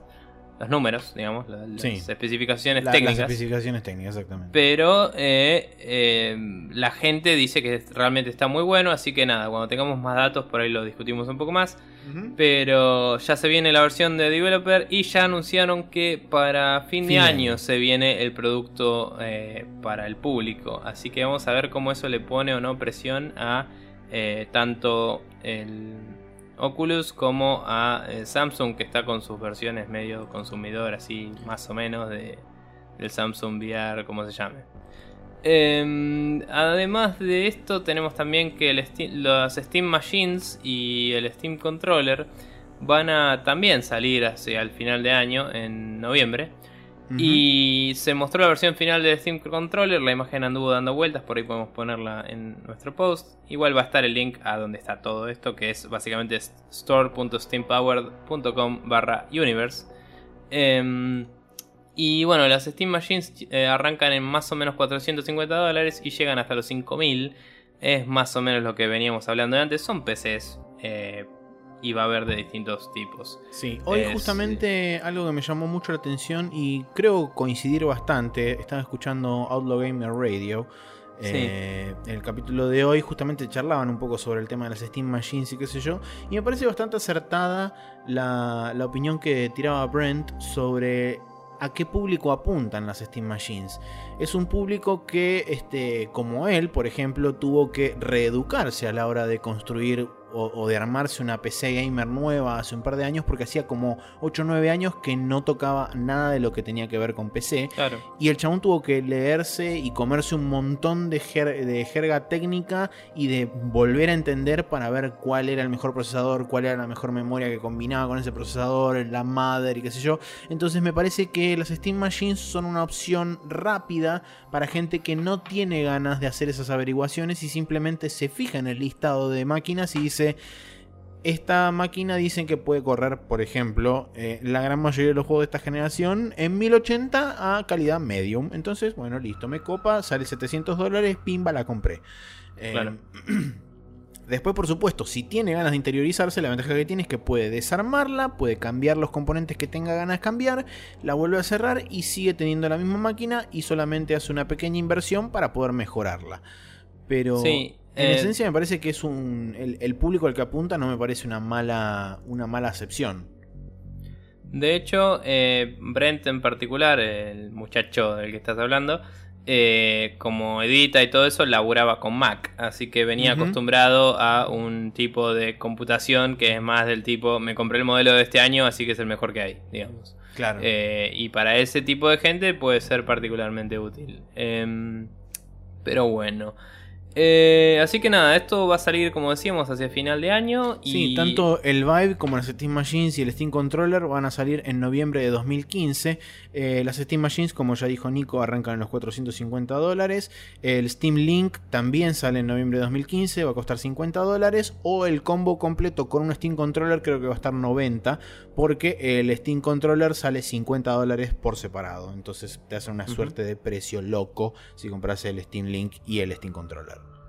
Sí, y bueno, si quieren ver reviews y eso del Steam Controller ahí dando vueltas por ahí, la verdad es que no, no leí mucho, pero eh, quizás haya hasta algún video en alguna de las páginas tipo Polygon y todo eso. Mm. Así que googleen y eh, ellos vendrán o algo así. No sé, lo que haya dicho Dios esa vez que habló con ese otro chabón. Eh, bien. Eh, PAX. PAX East. No, no, no, no. No, me salté una parte zarpado porque scrollé. Así que no. Otros anuncios de otras empresas. Tenemos que una especie de rumor que no llega a ser especulandia porque está más confirmado que la mierda. Que el D4 Dark Dreams Don't Die podría estar saliendo para PC. Decimos podría y es mentira, seguro que sí. Porque básicamente no hay, no hay anuncio oficial, pero Sueri lo mostró en la GDC en una, eh, una demo, corriendo en PC y además con controles de mouse y teclado. Así que no hay mucha vuelta que darle, digamos. Eh, realmente no. Eh, si, tuviera control y decís, bueno, trajeron una PC porque así tipo no tenían que pagarle a Microsoft o lo que sea, bueno, pero la realidad es que eh, si tenés mouse y teclado ya está, macho. Sí, estás corriendo una versión de PC del juego, punto. Sí, bien. Bien, eh, en cuanto a otras, otras noticias, eh, un poco también en relación con el tema del enorme empuje que hay sobre el VR y prepárense porque la E3 va a ser VR hasta por el ojete. Eh, Project Morpheus tiene fecha de salida, o mm, fecha de salida no, tiene una suerte de ventana de salida que es el primer semestre de 2016. Esto justamente lo anunciaron en la GDC y también dieron las, especificaciones finales. Va a ser este pantalla 1080p OLED, va a tener este 120 MHz de refresco, 16 milisegundos y tracking de 360 grados. Los 16 milisegundos que es latencia, ¿no? Sí. sí, sí. Eh, el tracking de 360 grados se logra con unos LEDs que va a tener en la pantalla, digamos, del lado de afuera y en la parte de atrás de, la, parte de la nuca. Del, strap. Eh, según, la verdad no recuerdo haber leído al respecto, pero creo que necesita un PlayStation Eye de la necesita la PlayStation Cámara. Sí, la, PlayStation Cámara, digamos, para poder justamente leer esos LEDs y saber hacia dónde estás mirando. Además, también este, hay que hacer la, la aclaración de que idealmente el Morpheus va a funcionar junto o conjuntamente con el PlayStation Move, que de hecho dicen que es una de las mejores cosas que tiene el, el Morpheus corriendo a favor, que ya tiene un control eh, definido, no, no es un tema de que tienen que crear o adaptar un nuevo tipo de control. O sea, si bien el, Move fue un fail asqueroso de parte de Sony en lo que fue la PlayStation 3, ahora pueden encontrarle una segunda vida eh, como periférico adicional o como control de eh, Project Morpheus. Claro, así que pueden ir al desierto y empezar a sacar esos containers que habían enterrado y, y, volver a ponerlos en circulación. Claro. Bien, lo rebrandeas, le pones un 4 donde había un 3, así, eh, y sale. Y listo. Eh, perfecto. Siguiente noticia, volviendo a lo que es la guerra de los motores, podríamos decirle. Eh, Unity 5 se anuncia como royalty free en todas sus versiones. ¿Qué queremos decir con esto? Que vos haces un juego con Unity en cualquier versión, la versión de iPhone, la de Android, lo que sea, y no tenés que pagar un mango de regalías. Eh, Dicho eso, si uno lee la letra chica y toda la bola, si te pasas de no sé cuántos mil millones de dólares, creo que 100 mil en un año, eh, tenés que pasar a una licencia que no sea gratis. Eh, pero una vez que hayas pasado esa licencia no gratis, que te sale como mucho 1500 dólares por plataforma. ¿No, ¿No eran 75 dólares por mes? O 1500 dólares lo compras de una. Ah, ok. Eh, son dos alternativas que hay. Pero digamos, si tenés que pagar, ponele que sacaste un juego en Android, eh, iPhone y PC, ¿sí? Eh, y te pasaste de los 100 mil dólares. Eh, la licencia de PC es gratis siempre. La licencia de los celulares, si te pasas de tanto income, tenés que pagarlas. Claro. Las pagas y después no pagas nada más, porque no tenés regalías. Claro. Ese es el anuncio. Además, si uno lee, parece que este motor de que es Unity 5, que salió hace re poquito, en realidad, estaba anunciado hace mil, pero la versión 5 recién sale. Eh, incluye todas las features. Que hasta donde yo recuerdo, hasta el 4 inclusive, eh, si no tenías la licencia Pro, no tenías todas las features. Así que eh, quizás la forma en la que nos llegó la noticia no es la más óptima para comunicar lo zarpado que es el deal, ¿no? Porque, digamos, para la gente del público por ahí pesa más que me digas Unreal Engine 4 es gratis para todos que que me digas eh, Unreal Engine, digo, eh, Unity 5 no te pide que le pagues, ¿me entendés? Pero la realidad es que le está compitiendo de una forma muy, muy buena eh, a lo que es Unreal Engine. Y como decíamos, Valve me parece que va a tener una competencia importante si quiere tratar de imponer el Source 2, sobre todo considerando que el Source 1 fue considerado bastante difícil por la gente para usar. Sí, muy eh, críptico a la hora de, utilizar sí, era, herramientas. era muy hardcore, digamos, para hacerlo fácil de entender. Como eh, usaba lenguajes de programación bastante complicados y no era fácil de editar eh, de hecho, por gente eh, no programadora. Sí, de hecho, el Hammer, que es el editor, entre comillas, del Source, no era visual, era todo a través de código. Sí, sí, sí. Pero bueno, así que nada, Unity 5 se puede bajar. Yo pegué además un video que es el highlight reel ahí para que se pueda ver. Eh, la verdad que los gráficos que tiene Unity hoy en día son ridículos. Y algún momento cuando haya salido los demás capítulos de los juegos que tengo vaqueados que decidieron salir episódicos y cagarme la vida, me pondré a jugar todos y los grabaré para que lo vean. Eh, porque tengo, por ejemplo, el Longest Journey más nuevo, el Republic y el... Bueno, el Wasteland no es episódico, pero dije voy a esperar a que esté el nuevo update ya que estamos. Y bla. Así que eso. Bien, eh, Nvidia anunció o presentó, mejor dicho, la última placa de su serie de placas de video que este, destruyen planetas, que es la Titan X, que es la nueva serie, o sea, la, última placa de la serie Titan. Y también aprovechó y presentó la Nvidia Shield, pero eh, la consola o la eh, especie de cosita que se pone cerca de la tele y puede streamear cosas. Eh, está basada en un sistema operativo Android, la verdad que no sé qué versión exactamente, pero... Este... Es una custom, pero que yo sepa está basada en la última. Ok, bien, es una versión custom que está basada en la última. Puede reproducir video hasta 4K a 60 FPS y costará 199 dólares. Bien, eh, básicamente lo que Maxi quiso decir por la consola es no es el mismo Nvidia Shield que había hasta ahora, que es una especie de portátil, sino que es una cajita que se conecta a la tele. Sí. Eh, el precio es bastante menor a lo que salió la Shield portátil. De hecho, creo que salió 250 la Shield original.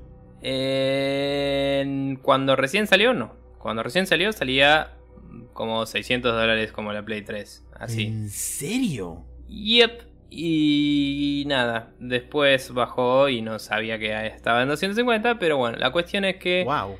Nada, es una consola que es así que no sé para quién no, apunta. No, ahí, sí que no me pregunten porque no tengo ni la más puta idea. Ojo, se puede streamear Steam, eso también se puede hacer. Sí. Pero capaz que por eso plata puedes comprarte el coso oficial de Steam, si ese es tu plan con esa consola. si además querés jugar al Angry Birds, bueno, sos un boludo. Sí. Eh, lo que quería, lo último que quería decir sobre el tema de la consola Shield es que mostraron un poco cómo funciona el streaming con eh, un fragmento del Witcher 3 y fue tipo, ¡Ah! porque mostraron eh, imágenes de la versión de PC y dijeron, esta que están viendo ahora no son los settings finales de la calidad más alta que va a romper tu máquina y va a hacer que llore y pida misericordia y que por favor la saques de su miseria en este momento. Así que. Y se veía de la concha de la pija revolcándose en mierda. Y es increíble. Bueno. En la siguiente noticia tenemos que The Kronos Group anuncia Vulkan, que es eh, básicamente la siguiente versión, la versión Next Gen de lo que hoy conocemos como OpenGL. Eh, OpenGL, digamos, volviendo a la analogía de hoy, es la versión más abierta y feliz hacia todos de, de DirectX, digamos, que es lo otro que decíamos hoy, que es aquello que comunica a los programas con el hardware, ¿no? Eh, así que nada, aparentemente se viene una nueva generación de gráficos y sonido y manejo de input y cosas. Así es. Y eh, Vulkan va para ese lado. Sí, lo que tiene copado es que Vulkan va a incluir dentro de lo que es su kernel o su core o su núcleo, eh, va a incluir todo lo que son herramientas para mobile, para web y todo eso. O sea, va a estar todo metido dentro del mismo paquete que es algo que no sucedía con OpenGL hasta ahora. Y sí, había distintas versiones, digamos. Sí, teníamos eh, lo que es para web, era WebGL, y para mobile era este, LS. El OpenGL ES. Sí. Así que todo eso va a estar metido dentro de Vulkan. Y otra de las cosas que tiene que ver con esto es que Valve anunció que el Source 2 va a estar preparado para este, manejar Vulkan también. Así que es. Me da la impresión de que es un paso más que da Valve en favor, digamos, de la implementación de esa nueva tecnología. Sí, digamos que eh, probablemente sea la forma de desarrollar para Linux y Valve está pisando fuerte hacia lo que es Linux con el SteamOS. Entonces... Eh, Linux y todo lo que no es Microsoft, o sea, Nintendo, Sony, etc. Todo, en realidad, pero en, en, Linux la única forma de programar gráficos es con OpenGL hoy en día. Sí, obvio. Entonces, en el futuro probablemente sea Vulkan. Por eso digo, ya que eh, Steam está empujando hacia el SteamOS y las Steam Machines, es bastante normal que... Sí, es lógico. Eh, que tengan así una predisposición hacia Vulkan. Eh, otra cosa que mencionan acá rápidamente es que Vulkan está diseñado de una forma en la que le va a sacar un poco de dependencia a los drivers y permitir más control directo sobre el hardware, entre comillas.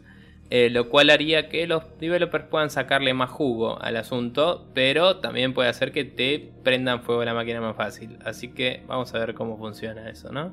Sí, Estaría, bueno que tenga alguna medida de seguridad con respecto a ese tipo de cosas, porque que toqueten demasiado el hardware puede llevar Tiene seguro, pero lo que digo es, mientras más cerca del hardware estás, más complicado es de hacer, así que que salgan buenas cosas va a tardar un rato. Sí. Y eh, más posible prender fuego todo. Sí, lo bueno es que también puedes, como dijiste vos, puedes exprimir un poco más el hardware y del mismo hardware puedes sacar un poco más de rendimiento. Sí. Ahora sí, eh, ahora PAX 2015. PAX East 2015. Blizzard nos tiene algunas noticias. La primera de ellas es una nueva expansión de Hearthstone para el mes de abril. Exacto, que se llama eh, Black Rock Mountain. Así es. Eh, no vi bien de qué va, la verdad, porque acá es donde me empecé a colgar sobre las cosas que estábamos leyendo para el día de hoy. Pero supongo que va a tener enanos, ¿verdad? es enanos, es golems, es todo lo que tiene que ver con piedras, montañas y todo ese tipo de cosas. Eh, por supuesto, también hay un tablero nuevo, va a haber 7 millones y medio de cartas nuevas, y la gente se va a quejar del balance, y empieza la rueda toda de vuelta nuevamente. Así que bueno, para la gente que juega Hearthstone ya debe conocer todos los detalles, no va a necesitar absolutamente nada que le digamos nosotros, los cuales ninguno de los dos juega Hearthstone. Eh, pero Martín va a abrir muchos, muchos paquetes para Pero Martín seguramente. va a abrir un montón de paquetes de Hearthstone, así que eso, de eso pueden estar seguros. Otra de las noticias que también anunció Blizzard es que se viene la beta del Overwatch, que está confirmada para otoño de Estados Unidos o nuestra primavera, que arranca en el mes de septiembre. Eh, junto con este anuncio también presentaron dos personajes nuevos, uno es Clint Eastwood en El bueno, el malo y el feo y el otro es el Heavy versión mujer. Bien. Em, Perfecto. En realidad... No, podría describirlo mejor.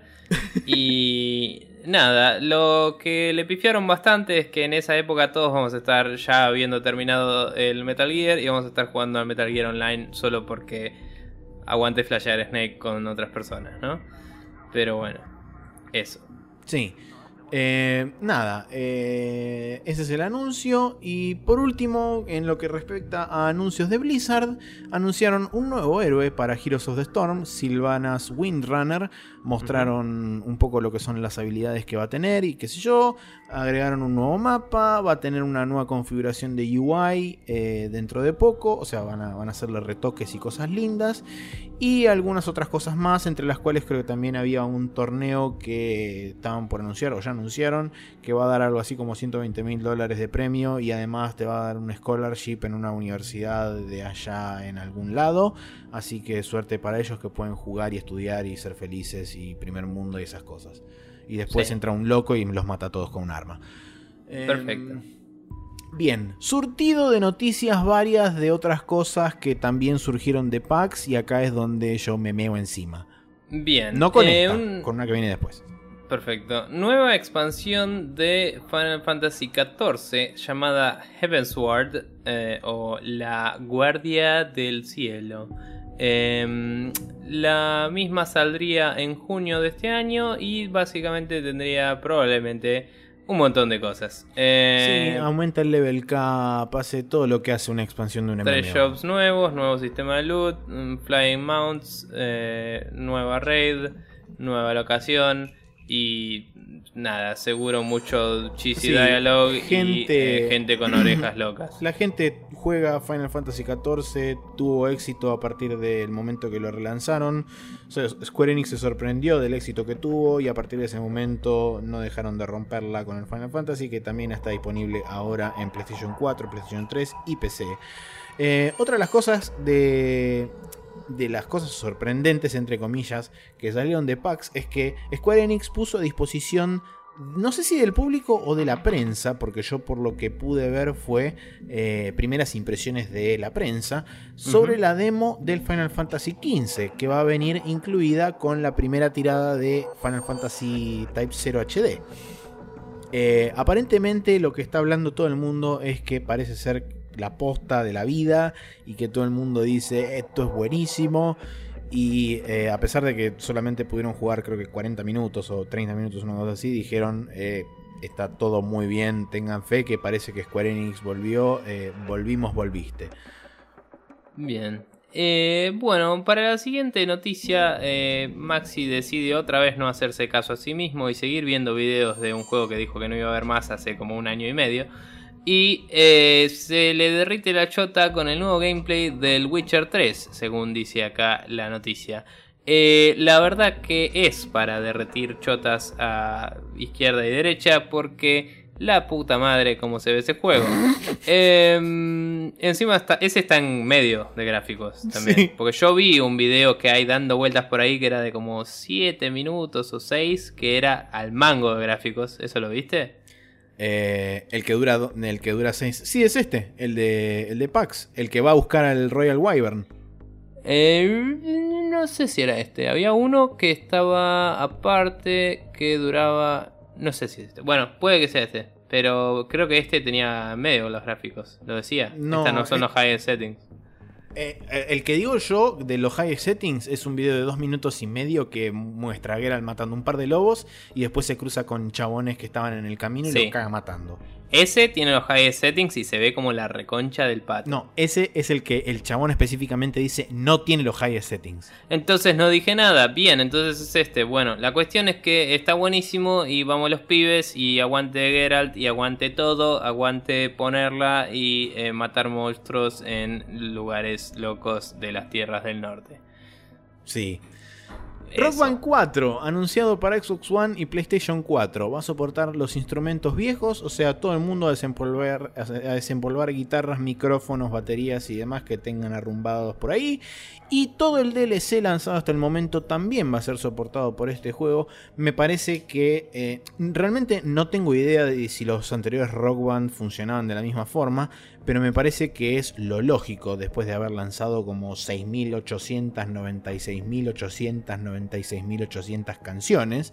Mira, no sé a qué se refiere con soporta, porque una cosa es soporta, si tenés los DLCs te los damos, y otra cosa es soporta, puedes comprarte de nuevo los DLCs. No, lo, creo que lo que apuntan es si vos tenés los DLCs bajados, eh, te los toma como que los bajaste y los tenés. Joya. Bueno, anteriormente lo que pasaba en general era que pagabas un upgrade que te levantaba los... Eh, esto viene del Guitar Hero más que del Rock Band. Pero te levantaba los temas del anterior al nuevo. Eh, eso se, veía, se debía básicamente a que tenían que renegociar el contrato por cada juego, digamos. Y puede que Rock Band haya hecho un trato distinto en el que diga básicamente vos me cedes tu canción para que la use en la saga de juegos de Rock Band en cuyo caso es más fácil de maniobrar el asunto. Pero me parece copado, como decías, que soporte las cosas viejas y por otro lado me chupa un huevo. Así que pasando a lo siguiente, tenemos que Sí, eh, Killer Instinct presenta un nuevo personaje y nuevos modos antes del final de su Season 2 de sí, personajes. Eh, el nuevo personaje que presenta teóricamente no está incluido dentro de lo que es el paquete normal de personajes, o sea que teóricamente faltan anunciar tres personajes más, además de este personaje nuevo. Y lo que tiene como novedad así loca de tipo, oh, y el nuevo modo este que están este, comentando, es un modo similar a cómo funcionan los ghosts de puntualmente el Forza, los famosos drive avatars. Esa data que guardan eh, en los servidores de cómo vos manejas un auto. Bueno, esto lo que van a hacer es van a guardar la data de cómo vos jugás con un personaje y la gente se va a poder bajar esa data y va a poder luchar contra eh, tu forma de pelear, entre comillas, en un ambiente este, offline. O sea, no va, a no va a necesitar de que estés vos presente para poder jugar contra vos, básicamente. Yo no quiero tirarte abajo la ilusión de que eso es una nueva feature, pero el Tekken 5 de PlayStation portátil hacía eso.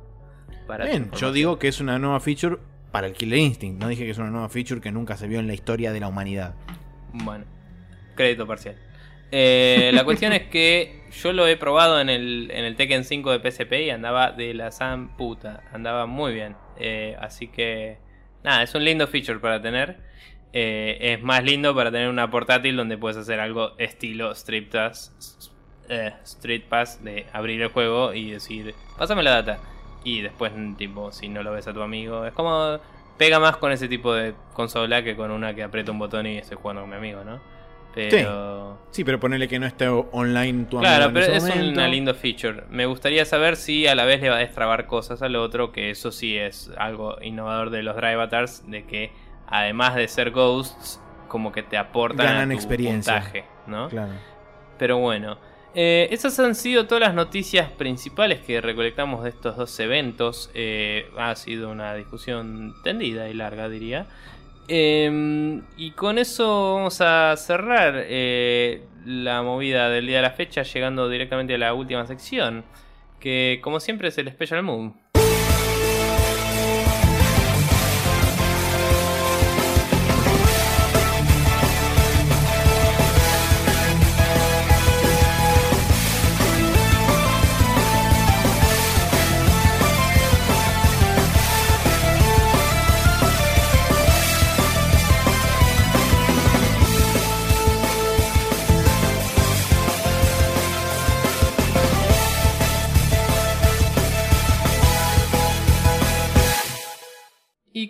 Esta es la última sección. En ella les vamos a recomendar cosas que hemos visto por los eh, anales de la internet, ¿no? Eh, porque aguante decir palabras ambiguas. Eh, contame, Maxi, las maravillas de la tecnología. Sí, las maravillas de la tecnología. Hoy en Maxi te vuela la peluca con un video de ciencia llega el aerogel. ¿Qué es el aerogel? No te lo voy a describir, vas a tener que ver el video y vas a decir, boludo, es humo sólido. En realidad no es humo sólido, es un es gel sólido. Es, sí. En realidad tampoco es gel sólido, es un componente químico hecho loco, así místico, que no tiene peso, pero que tiene resistencia física. Y es tipo Science. Sí, sí, sí tiene peso, pero es muy escaso. Es muy escaso. Es, de hecho, es el material más liviano del mundo. Eh, y wow, de repente vi como que hizo así como una explosión de luz. Casi se corta la luz o algo. Ayer explotó una lamparita ahí y se cortó la luz acá. Así que solo tengo una lamparita. Yay. En el ventilador. Si vemos, si la cámara me acompaña. Wow, sí, veo. Una sola, un solo foco de incandescencia. Ahí tenemos al escribano que verifica. Y nada, y recién bajó la tensión o algo bajó la tensión o algo y se apagó la luz, pero la máquina sobrevivió, así que estamos bien. Estamos bien. Termina el capítulo. Bueno, entonces, para no tentar al destino, voy a decir, voy a dejar eso. Y el segundo, que ya eh, medio como que lo spoileamos antes, es que voy a hablar un poquito sobre el Slain, que es una suerte de beat'em up barra hack and slash, que no le gusta que a Nico que diga eso, pero yo lo digo igual. Pero eh, este sí es un hack and slash, porque tiene espadas y corta, corta y hackea. Bien, perfecto. Bueno, la cuestión es que es un juego que va a estar disponible para PlayStation 4 y PC y Xbox One en el caso de que logre cumplir su meta, que ya de hecho lo hizo. Tiene 12.707 dólares de 12.000 que pedían. Es un Kickstarter, cabe aclarar. Eh, y le quedan todavía 16 días para el momento que salga este podcast. Seguramente le van a quedar 14. De nuevo, como siempre repetimos con los Kickstarters, primero entren al Kickstarter, vean el video, vean el, el pitch que les ofrecen, lean la información. Si a ustedes les convence lo que están viendo, denles plata o no. Eh, queda totalmente eh, a criterio de ustedes. Si, siempre tengan en cuenta de que Kickstarter es una donación y no una inversión. Eso no me voy a cansar jamás de repetirlo. Así que bueno, eh, para la gente que le interese, es un hack and slash side scroller que reúne así como una especie de vibra de los 80 y 90 y la animación de pixel art es de la reconcha de la vida porque la capita cuando está el chabón así parado en el coso de Start es tipo animación, pixel art, la vida y es genial. Sí, eh, yo tengo una opinión sobre eso y es que aunque sé que está en desarrollo y que por ende no es final, eh, no me gusta que haya animaciones mejores que otras. Demasiado evidentemente durante todo el video del pitch. Y no hay aclaración de por qué, digamos. Eh, entonces me molesta que no lo presenten de una forma en la que digan vamos a mejorar esto o no, y es así, en cuyo caso no me interesa, básicamente.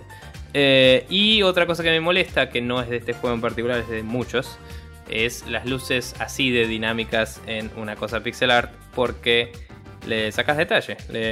O sea, cuando algo está tan hecho a mano con unas animaciones, como decíamos, tan están tratando de ser siempre tan fluidas y pulidas y copadas, es como que tener algo que se genera por código se renota, ¿me entendés? Resalta demasiado que que el personaje no tenga las luces hechas a mano es medio heavy para mí. Eh, preferiría que no tenga luces dinámicas para nada y que solo cambiara el tono del, lugar o algo así más simple, ¿no? Sí. Pero bueno, eh, no sé, esa es una opinión mía.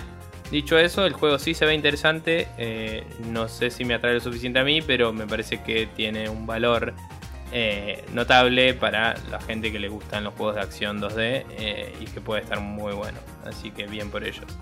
Em, hablando de pixel art de la reconcha del pato, te invito Maxi a que veas, si no lo viste ya, ya lo vi. el Super Roman Conquest que se va a la recalcada concha de su madre con animaciones de recontralujo. En este caso tiene fondos medio tridimensionales con low poly lo cual encuentro menos loco que las luces dinámicas, sobre todo por cómo lo implementaron, ¿no? Pero lo realmente zarpado si ven en el post que, puse el link de Steam Community donde están los detalles del juego porque está en Greenlight, ¿no? Sí. Eh, este también pasó por Kickstarter y fue exitoso. La cuestión es que Acá tienen varios GIFs animados de los sprites del juego y hay uno que, por ejemplo, le clava una espada de una estocada y después con un pie le arranca la espada al estilo Leónidas en 300 y se va a la reputísima madre. El nivel de animación es increíble y solo por eso me parece que el juego puede ser muy zarpado. La realidad es que esperaba que fuera un juego de acción y resultó ser medio de estrategia, así que hay que ver qué tan satisfactorio es porque si ven el video, el video de desarrollo que hay, es medio raro eh, la disposición de personajes y del mapa. Pero está en desarrollo, hay que darle el beneficio a la duda y seguirlo, por lo menos para decir qué lindo que se ve la concha del pato. Eh, después de eso tengo también un video relacionado a lo que hablamos hoy de Unity 5, ya que hablamos de lindos gráficos. Tenemos un eh, demo tecnológico renderizado en tiempo real que se llama The Blacksmith, es básicamente un pequeño corto, así muy épico y loco, con luces y, efectos por todos lados, y se va un toque a la mierda. Y eh, no me gustó el final, pero está muy, muy, muy, muy bien hecho. Así que si les gustan los gráficos y la tecnología. Y no les gustan los finales. Claro, es un buen lugar para, para flashear un rato, ¿no? Eh, además tengo dos cosas más no una. Eh, claramente jugué menos que la otra vez, así que tenía que recomendar mucho. Eh, salieron los documentales de Broken Age, no recuerdo si lo había dicho o no la semana pasada, pero salieron, así que ya están disponibles al público. Después voy a buscar el link exacto, pero eh, básicamente están en el canal de YouTube de Double Fine o el de Two Player Productions, que es el, la productora que hace los documentales. Uno de los dos los tiene, después los busco y lo pego acá. Cualquier cosa los buscan en YouTube y va a estar. Em, si no en Vimeo seguramente. Y ahora sí, por último, volvió The Perry Bible Fellowship, un webcomic que se suele ir a la puta madre en eh, comedia bien, bien, bien. La pelea entre Jesús y Ganesh es sí. Eh, tiene comedia muy anti todo. En este caso no es particularmente anti religión, este es más jocoso quizás. Pero hay algunos que son realmente heavies y perturbadores. y hay otros que son inocentones y graciosos.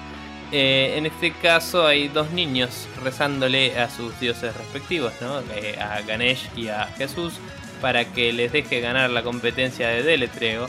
Y en el último cuadro están Ganesh y Jesús cagándose a trompadas y me encantó. Me pareció una muy buena forma de presentarles a ustedes, los que no lo saben, qué es Perry Bible Fellowship. y los invito a que busquen en la lista de webcomics uno que se llama Steve Breeze, que es un cago de risa. Em, y después nada, hay muchos, muchos más. El primero que descubrí yo de este era uno que estaba un chabón así todo triste y, dice, vendería mi alma por un cachorrito. Y en el está tipo jugando con un cachorrito así re feliz y en el último cuadro está ardiendo en el infierno, todo hecho mierda, encadenado así como, ¡ay! es como, sí, este es mi tipo de webcomic. Así que eso, Perry Bible Fellowship, Blacksmith, Superman Conquest y los documentales de Broken Age son mis recomendaciones de la semana. Contanos, Maxi, cómo puede la gente suscribirse a todos nuestros cosas para ver todas nuestras cosas. Pueden eh, bajarse iTunes, pueden entrar a justamente la tienda de iTunes, pueden buscar Spreadshot News y suscribirse al feed de donde toda, todos los jueves de forma totalmente automágica se descarga desde las huestes de la internet para ir a parar a su dispositivo manzanátil de elección, así de esa forma poder ser escuchado. De la otra forma, si no poseen un dispositivo manzanátil, pueden entrar a spreadshotnews.com barra podcast, copiarse ese feed y depositarlo en cualquier distribuidor de RSS favorito de su sistema o dispositivo no manzanátil. La tercera opción es entrar a iVox y bcortaoox.com poner de vuelta Spreadshot News todo junto sin acentos ni comillas ni ninguna cosa rara y entrar al feed de iBox donde está disponible también nuestro programa en forma este, audible. Eh, por último tenemos la videomagia o el sector donde el Lord Martín nos permite a nosotros menos mortales hacernos presentes de vez en cuando en youtube.com barra TV y también está la tierra del Ultra Beam o eh, a partir de este momento y de hace un par ya de días, la tierra del Random Encounter también en twitch.tv barra Spreadshot News. Así que esas son las formas en las que pueden seguirnos. Recuerden igual que también pueden obviamente comentarnos ¿no? en este post en nuestro sitio oficial, en Facebook o en contacto News, que es nuestro mail. Eh, cuéntenos qué les pareció el capítulo, qué les parecieron las noticias, qué opinan del el hardware que presentó Valve, qué opinan de lo que se viene en materia de eh, engines de juegos y em, qué les parece la vida, no sé. ¿Qué, onda? comentarios, sugerencias, críticas, temas de discusión, artículos que quieran que nosotros comentemos sobre algo en particular. Eh, todo, todo, todo tipo de sugerencia y cosa también es bienvenida. No solamente es necesario que pasen a darnos un app o a decirnos qué copado gusta el programa, a pesar de que se lo súper agradecemos. También queremos que participen y que ustedes sean parte de esto porque eh, nos gustaría también saber sus inquietudes, qué cosas quieren saber, qué cosas les interesan y todo eso. Así que pasen y comenten y, y déjennos este, algún feedback o algo.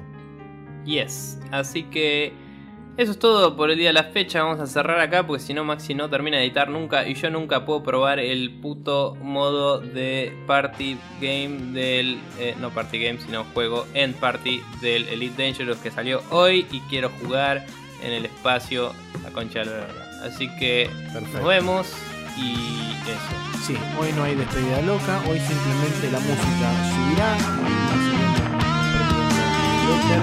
hasta que eh, desaparezca